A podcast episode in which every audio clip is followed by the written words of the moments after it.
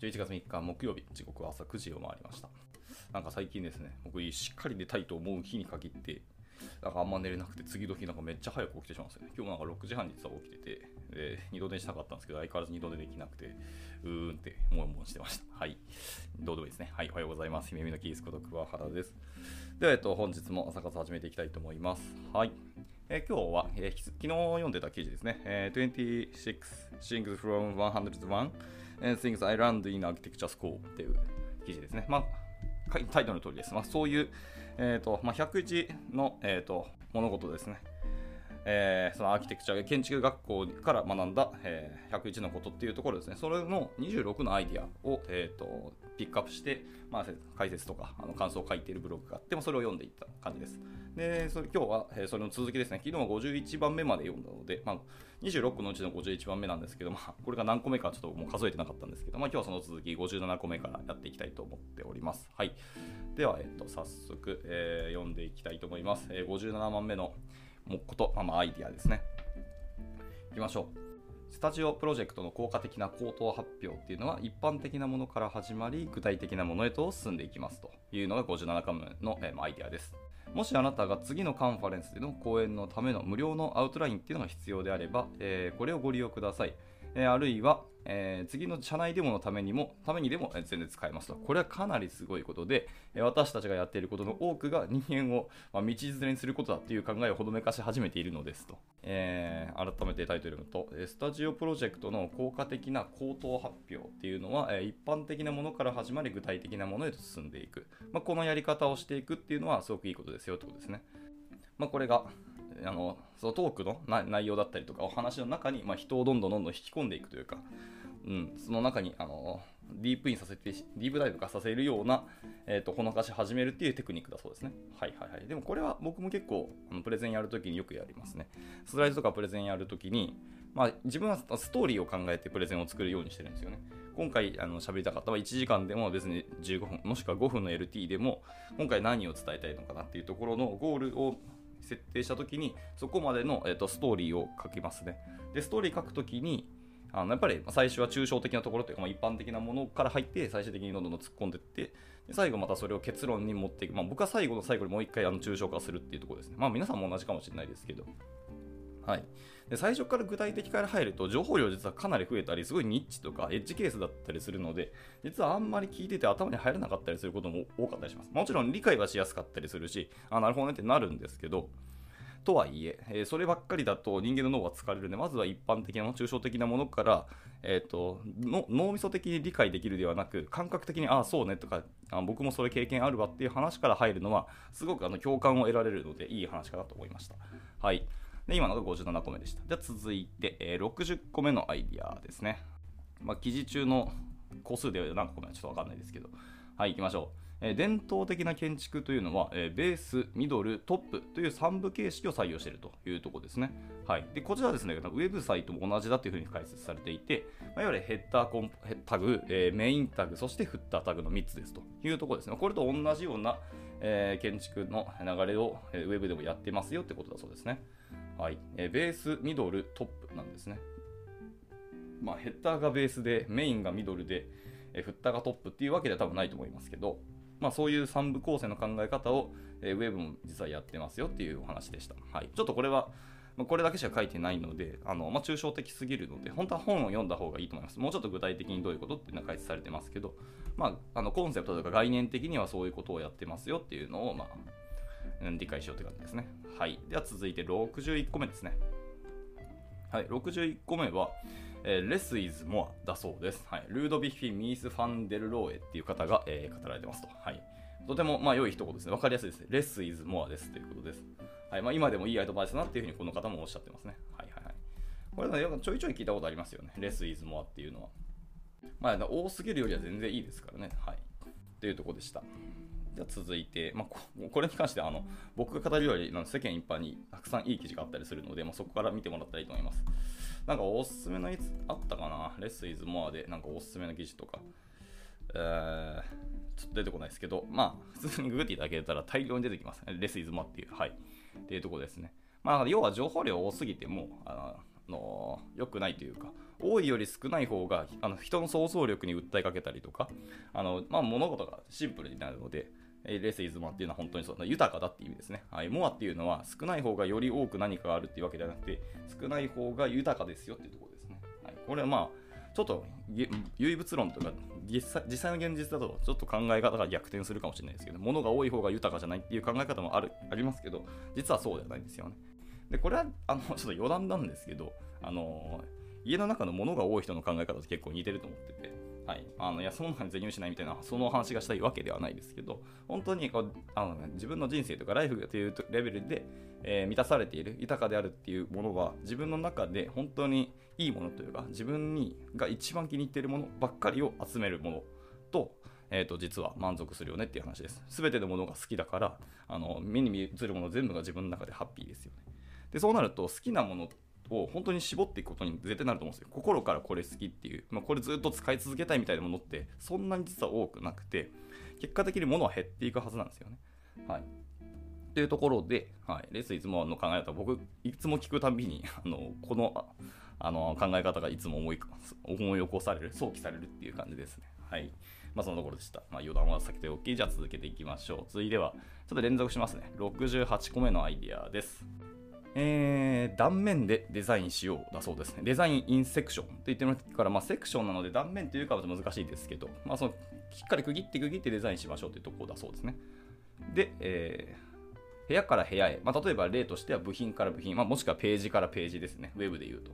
はい、っていうのを、えー、部屋から部屋へで設計するのではなく、えー、建物の製品全体の断片の中で、まあ、間取りとかアイデアがどのように収まるかっていうのを視覚化しましょうというふうに言ってます。なるほどですね。よく考えたら私は僕らはコンポーネントとかそのアトムズレベルからなんかものを作ることって結構多かったりするし、まあ、逆にこうページからページっていうところに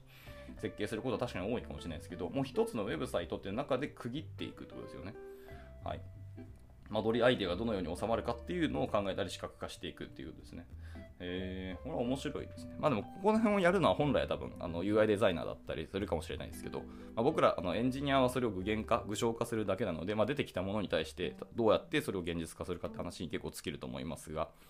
とはいえ、でもこの考え方はあの設計ですねあの。プログラミングの設計の方でも全然使えるアイディアというか発想だなってすごく思いましたね。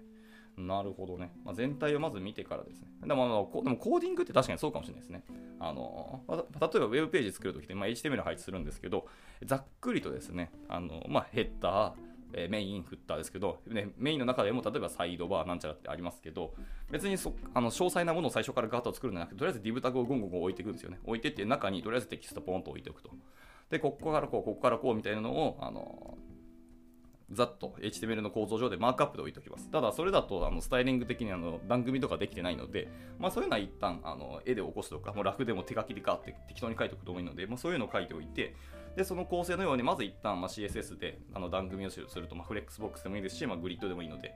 さえ、軽くあのざっくりとしたあの絵と絵じゃねえわ色とあの段組だけしておくと。っていうことをやって、そこからさらに、えー、と中の詳細なあの文言だったり、配置だったり、あの画像だったり置いてあったりして、えー、実装していくっていうのよくやりますので、全体を見てから、えー、どうやって収まるかっていうのをあの具現化していくっていう、まあ、結局この、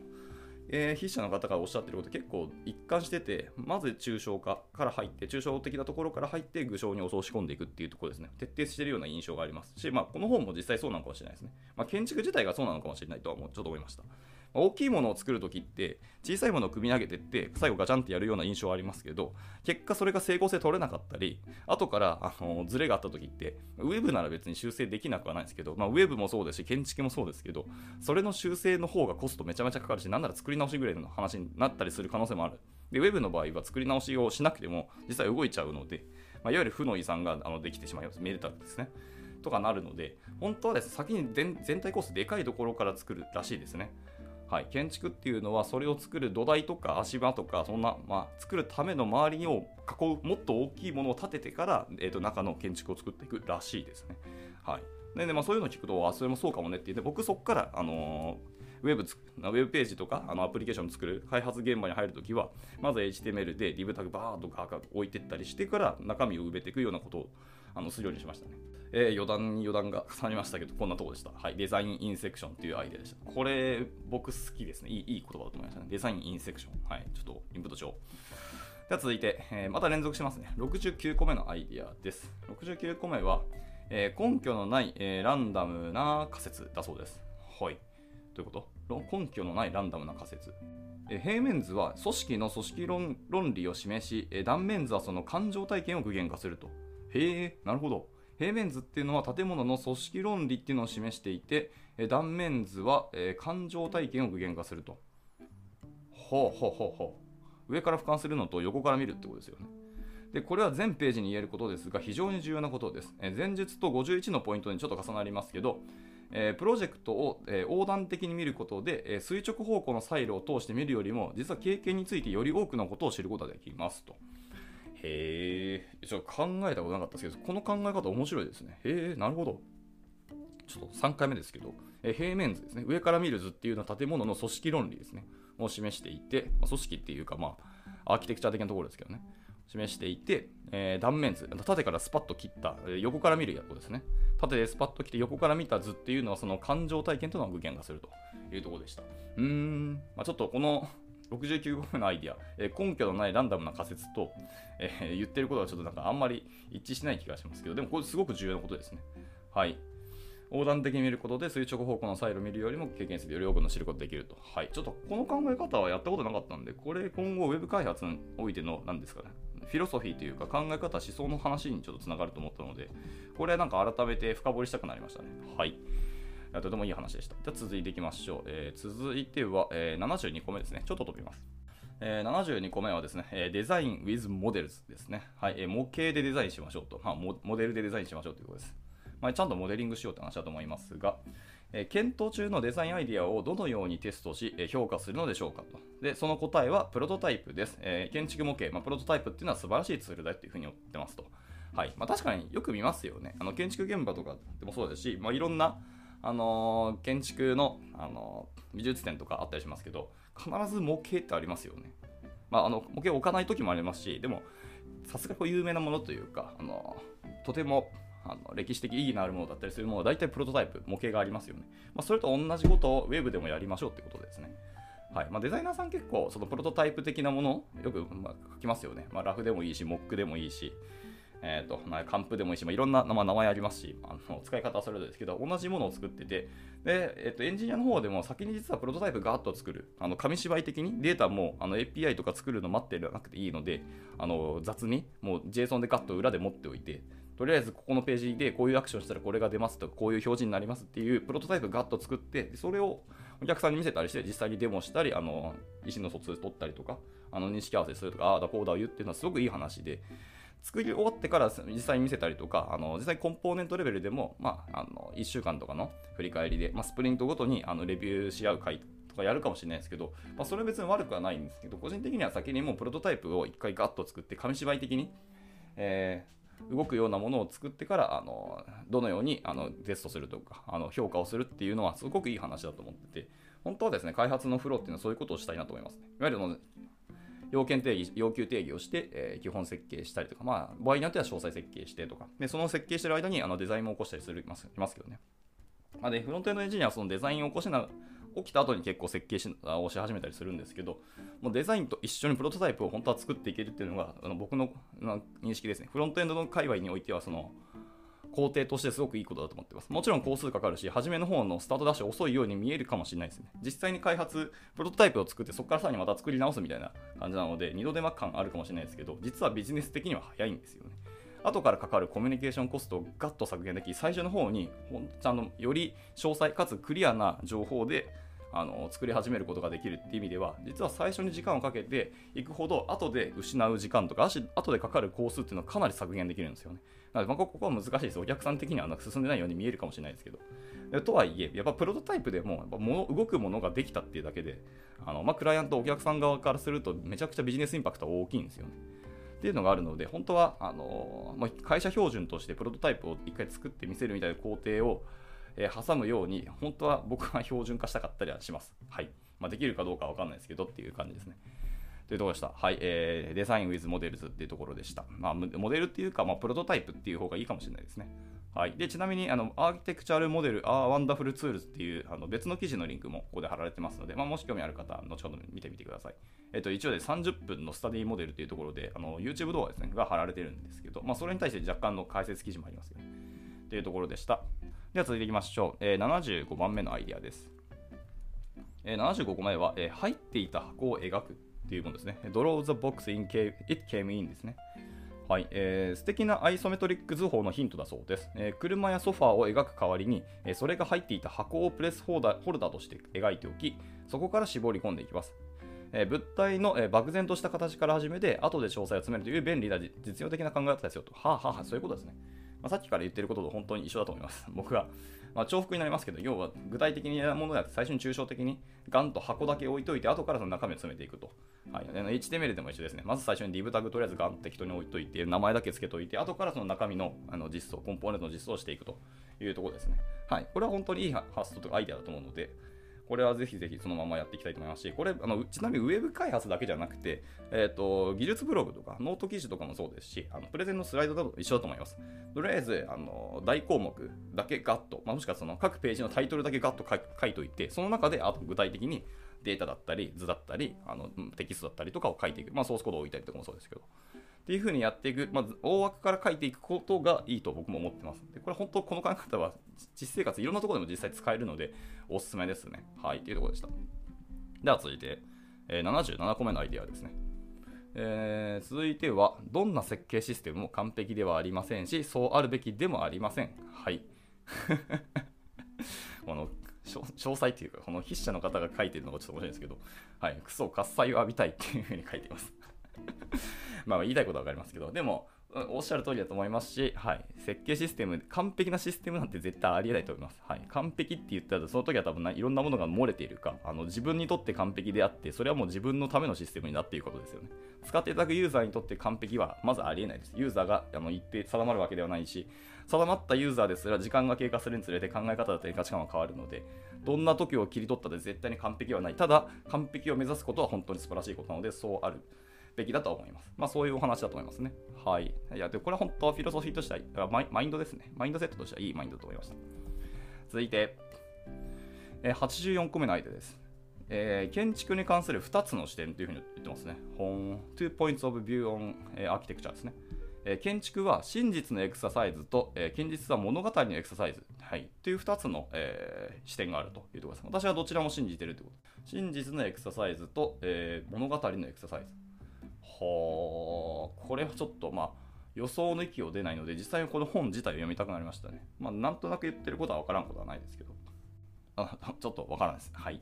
じゃ続けていきましょう。続いてはですね、92個目のアイデアです。ぼちぼち終わりが見えてきますね。はい。あと3つですね。はい。92個目は、常に次の大きな文脈で考えて物をデザインすること。部屋の中の椅子、えー、家の中の部屋、えー、環境の中の家、えー、都市計画の中の環境みたいなことですね。はいはい。常にまあ俯瞰視点でってことですね。これはエリエル・サーリネンっていう方が、えー、おっしゃっていた一言だそうです。はい。えー、まあ、ウェブの用語ではコンポーネント、他のコンポーネントの隣に、えー、他のコンポーネントの中に、モーダルの中に、えー、ページ上の唯一のコンポーネントとして、ページが、まあ、例えば12ページ連続で操作されるものとして考えてデザインしますと。なぜ12ページなのかちょっとわからないですけど、はい。まあ、なんかそういうのがあるんですかね。ウェブページのなんかページ数12ページみたいなところが実はあったりするのかもわかんないですけどね。はい。まあ、これはちょっと置いといて。まあでも同じことだと思いますね、確かに。はいま。とにかく俯瞰視点でしてからデザインをしてって中のものを考えていく。これほ本当に一貫してるけど、これを切り取った、切り口というか語り口として切り取られてるだけであって、はいまあ、言ってることは本当一緒だと思いますね。基本の大きいもの、えー、俯瞰的なもの、抽象的なところから具象に入っていくっていう、本当それに尽きるなっていう感じはしました。はいまあ、もちろん関係性ですね、コンポーネント間の連携とか、その兼ね合いとか、あのまあ、余白とかっていう話はもちろんありますけど、まず最初に考えるのは大きいものから考えて、後で小さいところに行きましょうというところですね。で、続いて、えー、93個目の間ですね。はい、えー、政府が建物の設計を規則する、えー、主な仕組みっていうのは、ゾーニング法、えー、建築基準法、アクセシビリティ法だそうです。まあ、この政府って言ってるのは、えー、とこの本が書かれたら国の政府のような気がします。ちょっと日本で通用するか、まあ、全世界に適用するかわからないですけど、まあ、大体これだっていうことだと勝手に解釈しました。はい。で、まあ、メタ契約、まあ、HOA とか、まあ、賃貸契約なども、えー、政府が規則するものの上の、えー、レイヤーとして存在するのはとても興味深いことです。えー、また、法的規則を通じてアーキテクチャがアクセシブルな製品をデフォルトにするために長い道のりを歩んできたことっていうのは注目に値します。ウェブはこれを必要としていますよというところです。法規則とか政府レベルでの話となんか紐付けるって考えたことなかったんで、とても興味深いと思いましたね。ちょっとまだ今しっくりきてないし、そうなんやっていう感じはしますけど。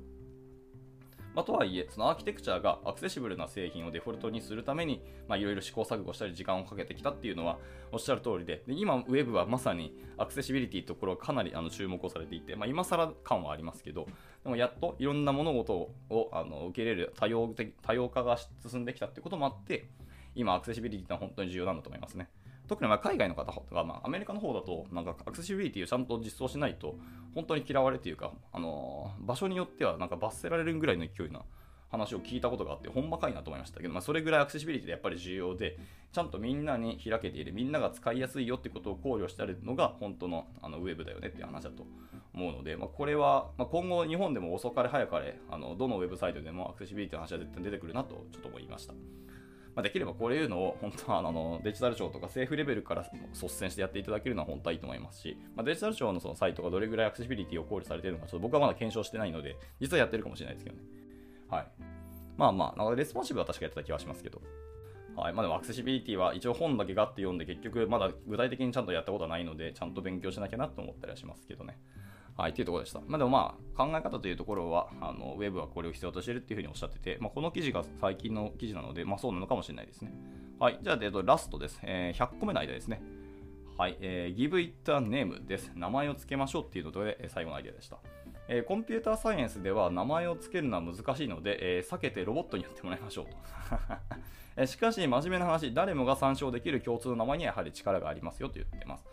で、これはですね、まあ、いろんな観点があるんですけど、やっぱ大事だと思いました。ちょっと僕、名前を覚えるのが本当に苦手ですね。昔なんかいろんな数学の公式とかあったと思いますけど、公式の解き方とか使い方とか、なんなら公式の導出の仕方だけ覚えて、名前は全然知らないことが結構あったんですけど、あの、名前がわからないと、あの、コミュニケーションがすごい遅いのと、お互いでちゃんと共通認識取れてるっていう、あの、合意を取らなきゃいけないので、実は時間かかるし、めんどくさいんですよね。